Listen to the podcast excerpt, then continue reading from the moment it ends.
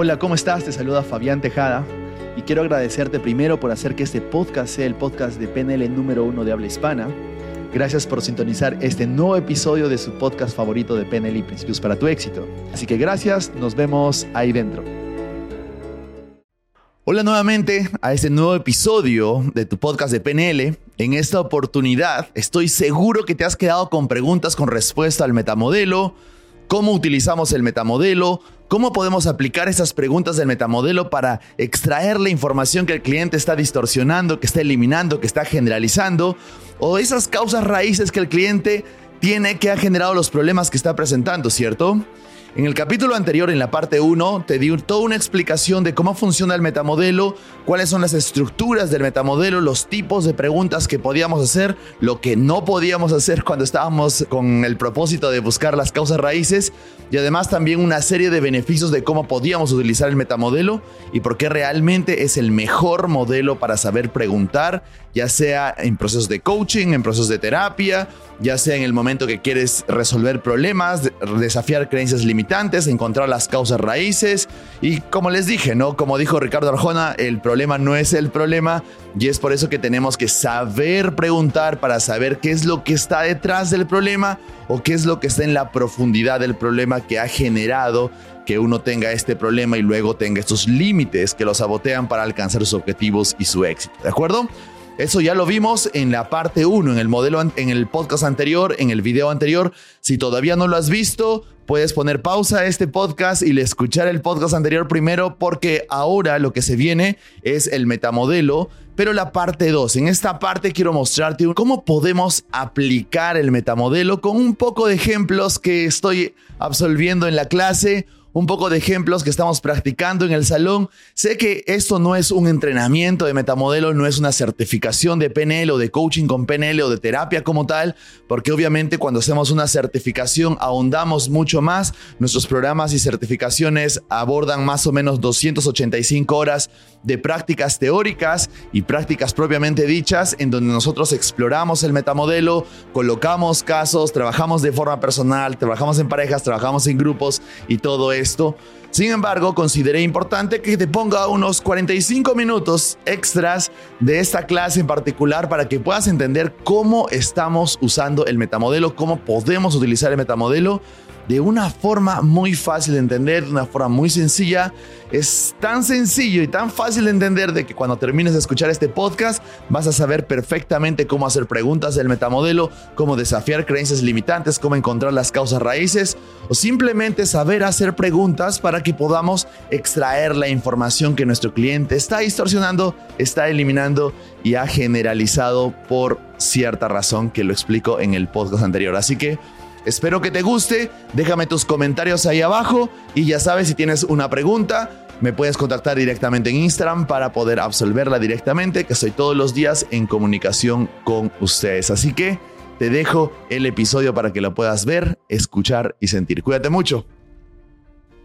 Entonces, este es el secreto para encontrar las causas raíces. Los clientes siempre van a venir con sus problemas que son generalizados, distorsionados y eliminados. El cliente no va a venir y te va a decir, tengo un evento que me sucedió a los tres años de edad, a las cinco de la tarde, cuando mi mamá de pronto hizo eso y discutía con mi papá que le dijo, no, no va a venir así.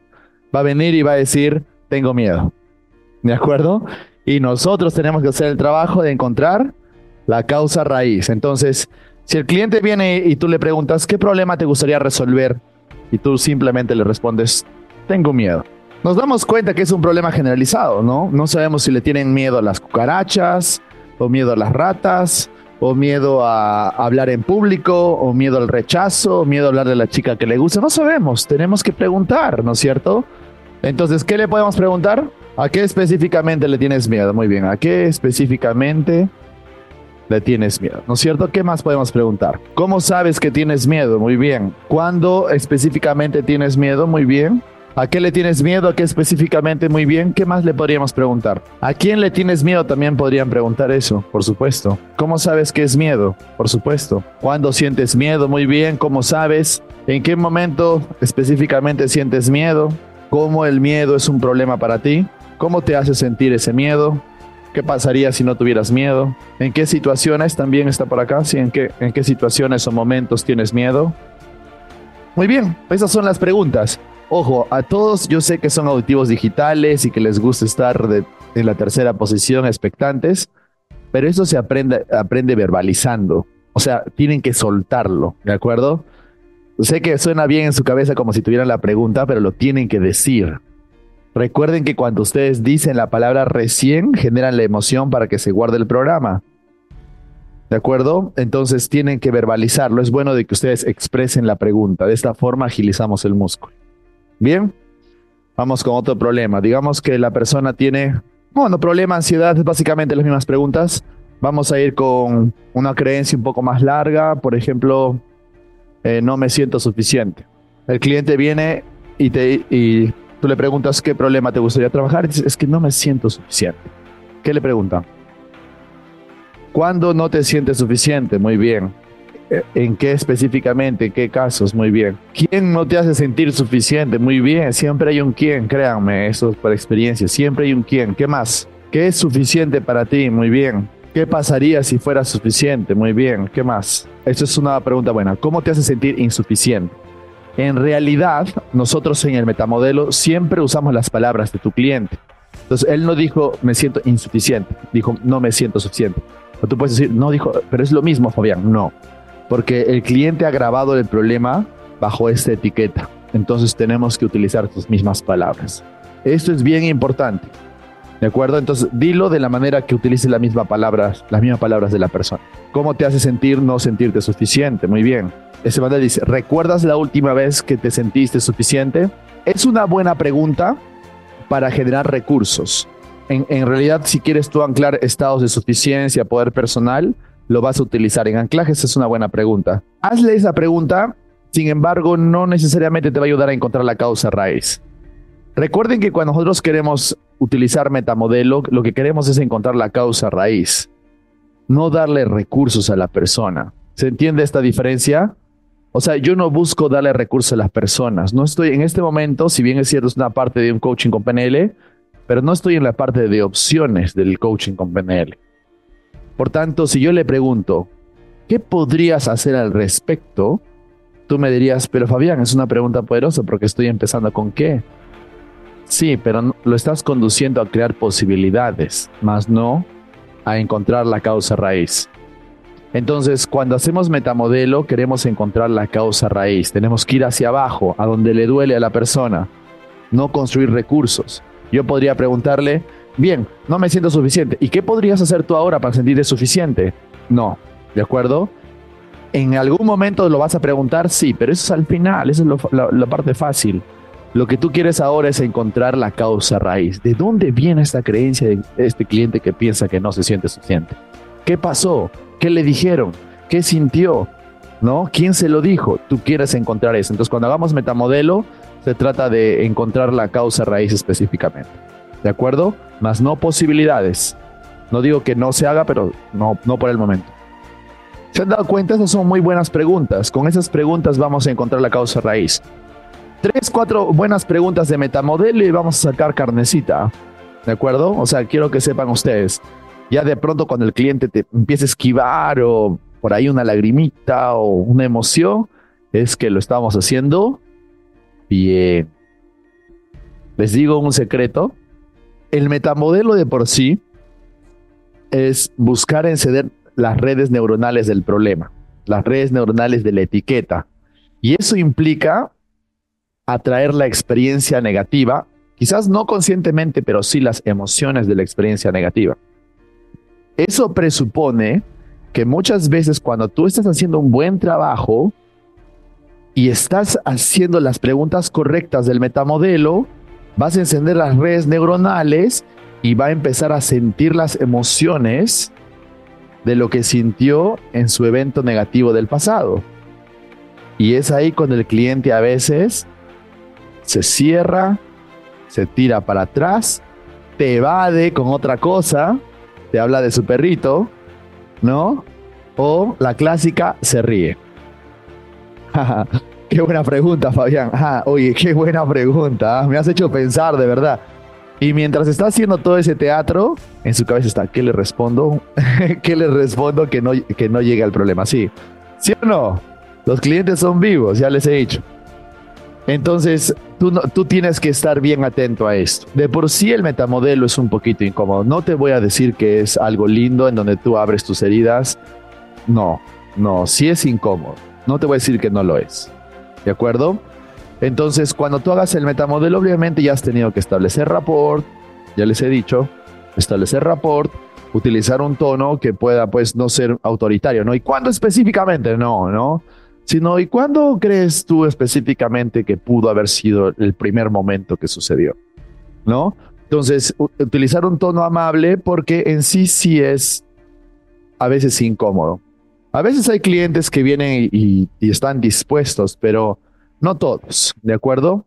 A medida que ustedes van avanzando y entrenan su mente y saben cómo es esto, sí van a tener un poquito de apertura a esto, yo lo sé.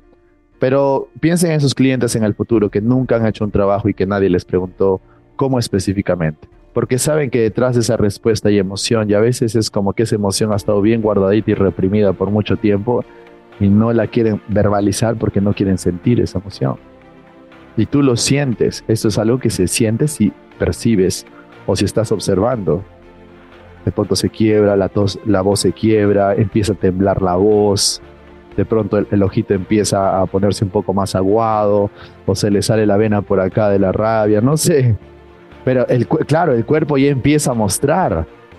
Entonces tú debes de saber, ahora, ¿qué hacemos cuando estamos en ese lugar? Seguimos por ahí. Por eso es de que el metamodelo requiere coraje como coach requiere coraje, por supuesto. Requiere que tú seas valiente y que vayas y hagas la pregunta que va a abrir todo eso. Muchos coaches, terapeutas y muchos sistemas en realidad no permiten ir ahí y es porque no saben manejar eso y no tienen la valentía de romper el límite. Por eso es que no resuelven el problema. Ustedes tienen que saber de que tienen que ir ahí. Sigues haciendo el metamodelo. Digamos que el cliente, y esto, esto va a pasarles a cuando hagan su práctica digamos que el cliente está, no, es que eh, de pronto se pone a llorar y habla de su mamá, por ejemplo. Y tú, y tú ves al cliente que le hiciste la pregunta, ya lo hiciste muy bien, está llorando, está hablando de su mamá y le preguntas, ¿y qué significa para ti el hecho de que no alcances tu objetivo de dinero? Entonces, a veces sí, a veces el mismo coach, oye, debiste seguir por donde su mamá, ¿cómo específicamente? ¿Qué te dijo específicamente? ¿Qué imagen se te viene? ¿Qué estás sintiendo ahora? Pero no. También a veces los coaches uh, se abren un poquito. Y no, nosotros tenemos que ir. El cliente va a querer evadir, nosotros lo tenemos que seguir llevando, pero no nos demos el lujo pues de evadir el problema. Si queremos realmente ayudar a la persona y resolver su problema, sí tenemos que ir por ahí. ¿Estamos de acuerdo? ¿De acuerdo? Pero vayan con amabilidad, vayan con amor, vayan con rapport. Van con eso, estamos, estamos bien estamos bien. Finalmente el cliente ha venido a resolver el problema. ¿Cómo lo va a resolver si no lo reconoce? No se puede. Bien. Entonces, eso es algo que sí ustedes tienen que saber. Otra pregunta que es muy buena es siempre pregunten sobre qué emoción estás sintiendo. ¿Saben por qué? Porque tienen técnicas para liberar emociones. Entonces está bien que le preguntes, ¿y eso cómo te hace sentir? ¿O qué emoción estás sintiendo?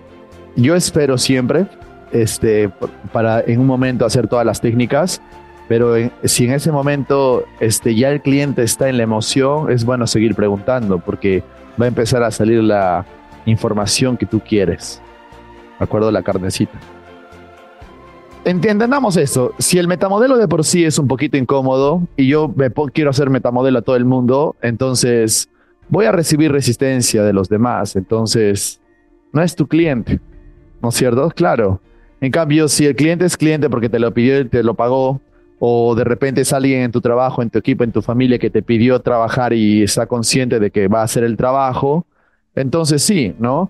Pero no vayamos y de pronto encuentras a una persona y, ¿y cómo específicamente? Y entonces es como que no me vengas con tu PNL y esas cosas, ¿no? Entonces, si una persona dijo, déjame preguntarme eso, no quiero que me preguntes tus preguntas, te está diciendo, está funcionando lo que estás haciendo, entonces me estoy haciendo, me estás haciendo sentirme incómodo y es por eso es que no quiero sentir eso. O sea, el rechazo en sí está diciéndoles, estás haciéndolo bien. También les estoy diciendo de que no esperen de que todo el mundo se les abra. ¿Se dan cuenta? Van a seguir preguntando, y Fabián, ¿y qué pasa si yo... Verifiquen bien si es su cliente o por lo menos es una persona que tiene una apertura para trabajar, ¿de acuerdo? Respondiendo a lo de Ronald, por ejemplo, que es su hermanito, que quizás no le va a pedir o algo, utilicen o encapsulen la pregunta del metamodelo con modelo Milton. Eso es lo más inteligente. Recuerdan, Joseph les dijo que el modelo Milton eh, desafiaba la resistencia del cliente, ¿no? Disipaba la resistencia del cliente.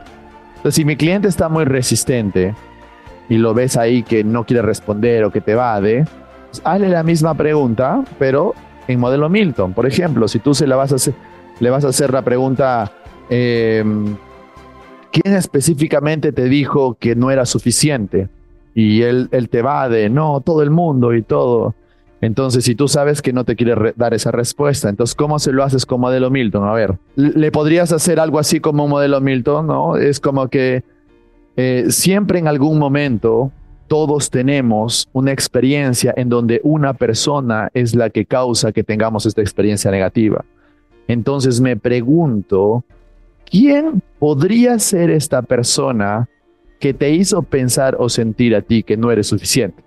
Mi papá, ya está hiciste un metamodelo enfrascado en un modelo Milton que entró pues suavecito. ¿De acuerdo?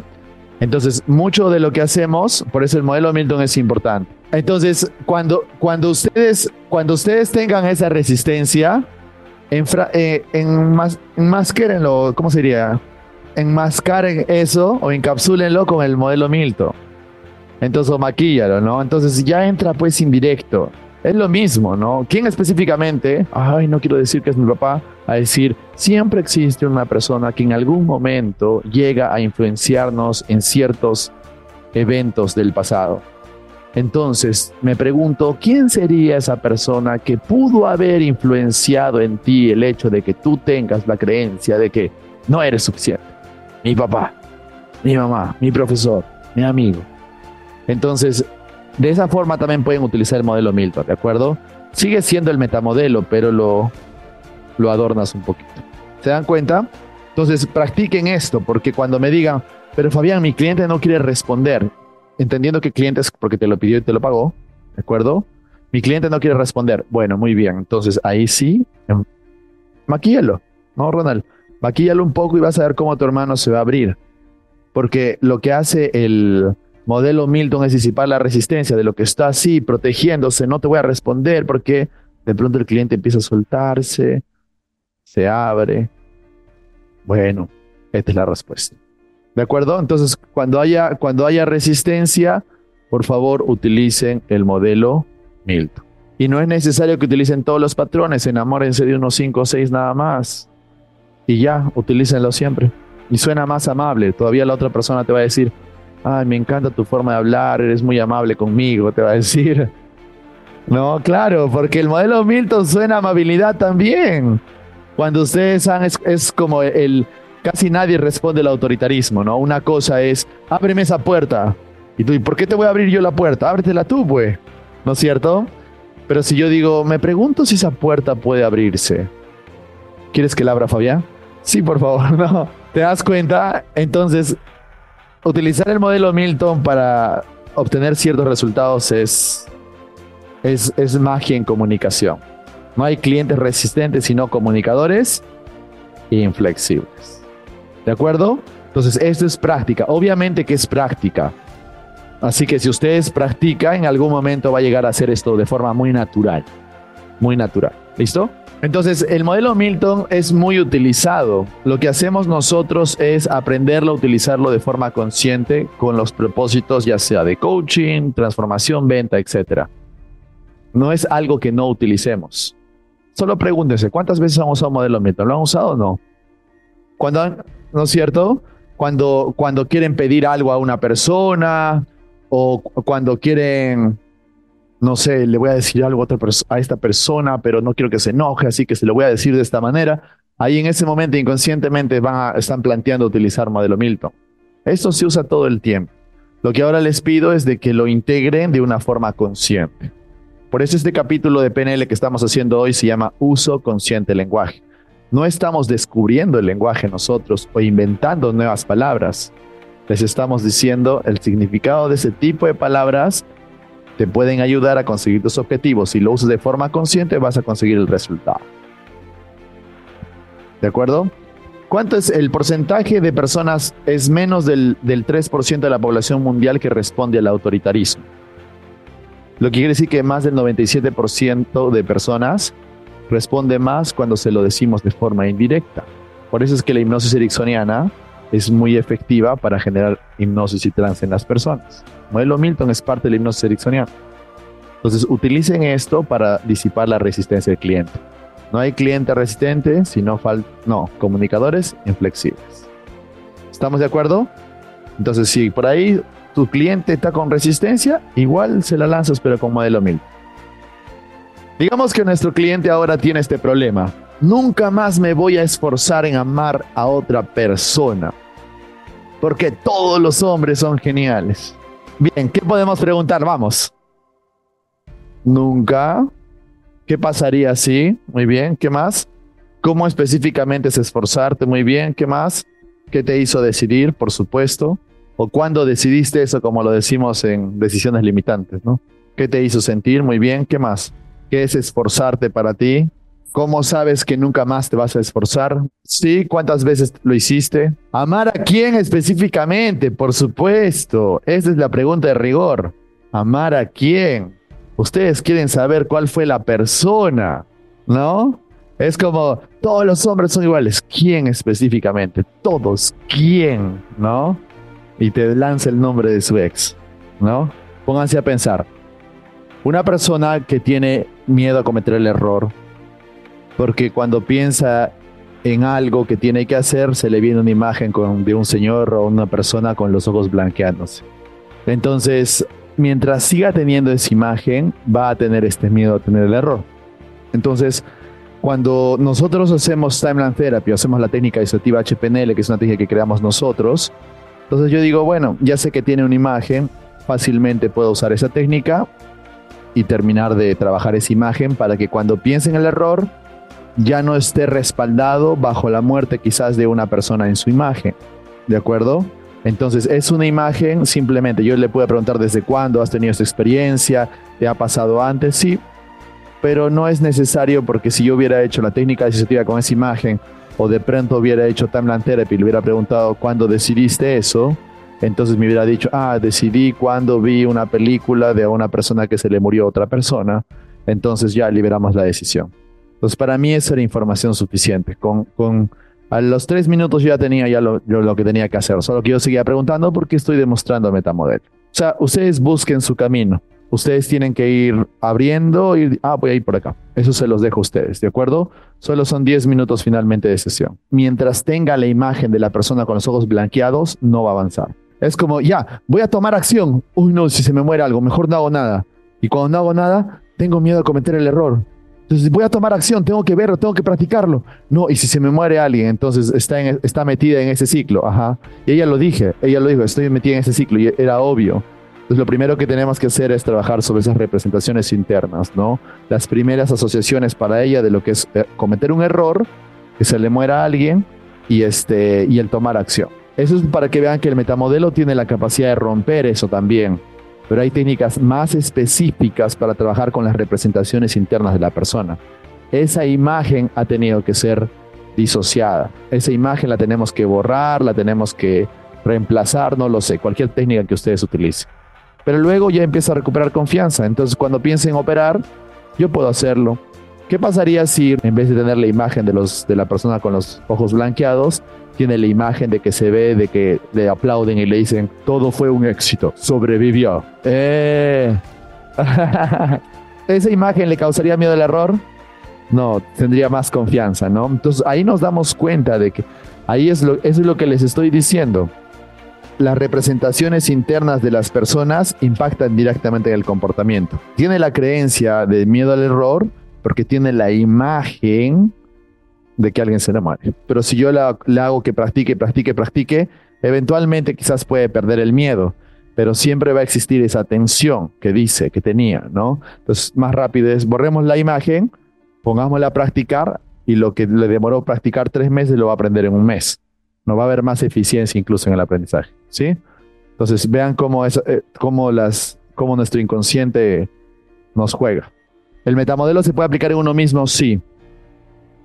Y eventualmente cuando uno es capaz de hacerse buenas preguntas del metamodelo, eso se llama pensamiento crítico, desarrolla cierta capacidad para pensar de manera correcta. Entonces yo agarro y le digo, bien, practícalo. Como le dije, ¿qué te impide hacerlo? Dice, no, porque tengo miedo al error. ¿Y qué pasa si se me muere? Entonces, aún así, su comportamiento va a seguir limitado por cómo piensa. Entonces, no es, nuestro trabajo en sí no es decirle, ya mira, ¿sabes qué? Métete a tu escuela de medicina y otra vez. No, que lo puede hacer. Mientras siga pensando que la gente se le va a morir, no va a estudiar. Y aún así estudiaria y le toca su examen y en ese examen le toca operar a una persona, no lo va a hacer porque ¿y si se me muere? Entonces, a lo que voy es de que... Claro, tú estás viendo todo el panorama, ¿no? Yo como que estoy exacto, nada eh, más. Ah, exacto. Está bien lo que acabas de decir, casi lo mismo que dijo James. Claro, hay que hacerlo para saberlo. Eso nunca es, no estoy quitando la ecuación el hacerlo. Tienes que hacerlo. Tienes que hacerlo. Si ella quisiera operar, tiene que aprender a operar, practicar y todo eso. A lo que vamos nosotros es específicamente, es, yo no sé nada de medicina, pero sí conozco cómo funciona la mente. Entonces, mientras ella tenga esa imagen que le impide hacer cirugía, que le ha impedido estudiar cirugía, que le impide expander su negocio para hacer cirugía, que tiene espacio desperdiciado en su, en su policlínico para hacer cirugía, porque sigue teniendo esa imagen en la cabeza, entonces no es, no es un simple, entonces hazlo y métete a unas clases. Tienes que trabajar sobre qué piensas sobre eso. Entonces, tengamos en cuenta de que todo comportamiento está más aquí. Es como, por ejemplo, que tú le digas, estás contratando a alguien de seguros y tú le dices a una persona, lo entrenas en seguros y tú consideras de que ya está listo para vender seguros. Pero en su mente está las imágenes de rechazo, siente mucho miedo, mucha inseguridad, mucha ansiedad, tiene imágenes de qué pasa si no llego a la meta. Por más de que tú estás, pero ya te enseñé, ya te dije, mira cuántas horas de práctica, mírame cómo estoy haciendo, llama, la única forma es llamar. Mientras siga teniendo esa estrategia interna, no va a ser eficiente. Quizás haga algunas cosas, quizás sí aprenda algunas cosas, pero quizás no llegue al resultado que podría por esas imágenes. Ningún miedo es más, es, es más miedo, más miedoso, como quieran llamarlo, o más intenso que otro miedo. Eh, miedo es miedo como lo representa la persona. El miedo a una vida no tiene nada que ver con el miedo a una venta o al rechazo o al miedo a que te digan no en tu trabajo, en el miedo a perder tu trabajo, el miedo a perder tu casa, es lo mismo. Porque mañana van a entender de que el significado que le damos a las representaciones internas está en cómo codificamos ese miedo en nuestra cabeza. Y eso implica el significado que le demos. Entonces no tendría nada que ver, ah, no, es que el tuyo es con una vida. Lo mío es solo vender inmuebles. No, no tiene nada que ver. Para la persona es exactamente lo mismo. Miedo es miedo. ¿De acuerdo? Entonces, entiendo, es buena pregunta, ¿de acuerdo? Porque es una pregunta que alivia para los que son más lógicos en el salón. A lo que voy es de que, imagínate, si fuera un miedo que fuera un miedo real y más grande, entonces no tendríamos médicos, todos estarían con mucho miedo. En cambio, yo he visto que hay médicos que van, hacen todo con toda la confianza del mundo, hasta borrachos van y lo hacen. Sí, en verdad, son medio borrachitos los médicos, pero es la confianza que tienen. No significa que, ah, no, es, es, es una vida, es muy diferente. No, es lo mismo. ¿De acuerdo? Es como representamos nosotros en nuestra, en nuestra representación interna. Las submodalidades. ¿De acuerdo? ¿Qué es lo que hizo que yo no le pregunte específicamente qué es lo que generó este miedo? Primero es el hecho de que ya me dijo que tenía una imagen de una persona muriéndose. Yo no sé si eso lo vio, lo experimentó, le pasó, le pasó a su amigo, lo vio en la televisión, yo no sé. Yo solo sé que es una imagen. Pero como yo sé que las submodalidades es como representa, yo no necesito más detalle. Por eso es de que yo no le pregunté, ¿y cuándo lo viste? ¿Y cuándo? ¿Y, en dónde? No, no le pregunté, no lo necesito. Se van a dar cuenta, cuando se trabaja de una forma utilizando representaciones internas, no te interesa la historia de la persona. Y segundo, cuando yo haga timeline therapy, por ejemplo, si yo le pregunto cuándo fue la causa raíz de todo esto, conscientemente no me la va a decir. Nadie de nosotros es consciente de las causas raíces conscientemente hablando. Incluso si yo le preguntara ¿desde, cuándo viene eso, ella me dice, ah, creo que viene eso desde los siete años cuando vi una película de, médicos cuando era pequeña. Puede decirme eso, pero aún así me diga eso, que es un buen indicador, ojo, ¿ah? no digo que no la podamos utilizar, pero no es realmente el primer evento. El primer evento viene cuando, por ejemplo, hacemos timeline therapy, que hacemos una, una, pequeña inducción hipnótica, la persona empieza a responder bajo ciertas preguntas y la mente responde. Entonces, esas respuestas de cuándo fue la causa raíz el primer evento, se hace en un estado de trance ligero para que la mente inconsciente responda. Todavía no les he enseñado a hacer eso. Entonces, por eso es de que no lo pregunté pero entiendo de que ustedes quieran preguntarlo y está bien, háganlo. Es lo mismo que me dice Jacqueline. Entonces, ¿han podido ir? Han podido ir. ¿Podían seguirle preguntando cuándo, cómo, dónde, con quién? Por supuesto. En mi caso no lo vi necesario. A ver, van por todo lado, ¿de acuerdo? Pero yo les voy a mostrar algo. Ustedes ya están muy adelantados ya. Creo que vamos a entrar al máster. Toda creencia, toda creencia todo problema, digamos, tengo miedo al error, toda creencia tiene asociada una representación interna, vamos a dar negativa si es una creencia limitante. Entonces, si en ese momento la persona te dice, tengo miedo al error, existe una insuficiencia, y yo le digo, ¿qué te hace pensar eso? Y automáticamente me dice, veo, y yo le pregunto, ¿qué ves? Veo una imagen que está sucediendo, que el cliente se está, no sé, me dijo, revoloteando o algo así. Y dije, ¿qué específicamente? Veo a un hombre con los ojos blanqueándose o veo que alguien se le está blanqueando los ojos. Entonces, yo puedo saber de que ese miedo al error, ese miedo a que se le mueran o miedo a hacer cirugía, está asociado a una representación interna de un hombre con los ojos blanqueándose. Entonces, yo puedo intuir de que la, esa insuficiencia está asociada a la imagen de esos ojos de esa persona con los ojos así. Por eso es de que si yo quiero abordar la inseguridad o la insuficiencia, lo abordo a través de la imagen o a través de la decisión limitante de cuándo decidió sentirse insuficiente. Las dos son válidas, es lo que te estoy diciendo. ¿De acuerdo? ¿Por qué hago afán al hecho de que siempre hay una imagen?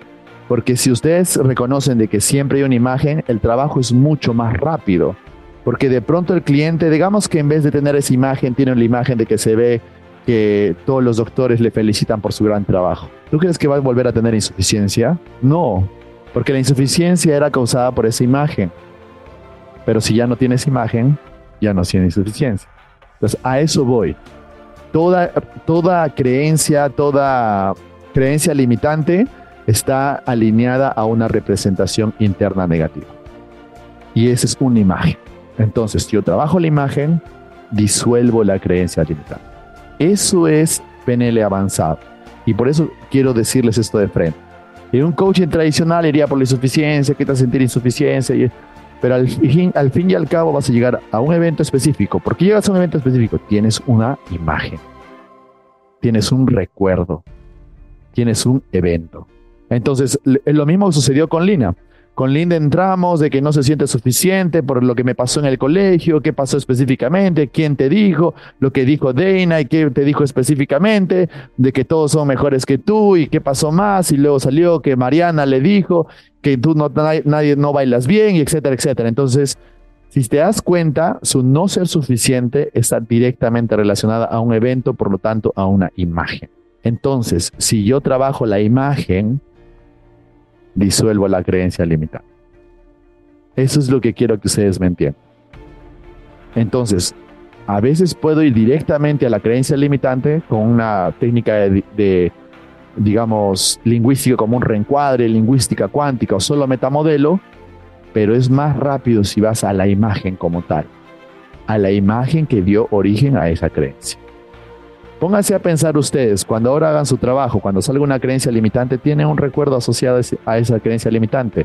Me acuerdo cuando yo tenía, yo tuve problemas para aprender inglés hasta, hasta grande, ¿ah? hasta, hasta que aprendí Timeline Therapy, porque en realidad eso fue lo, único que me pudo liberar.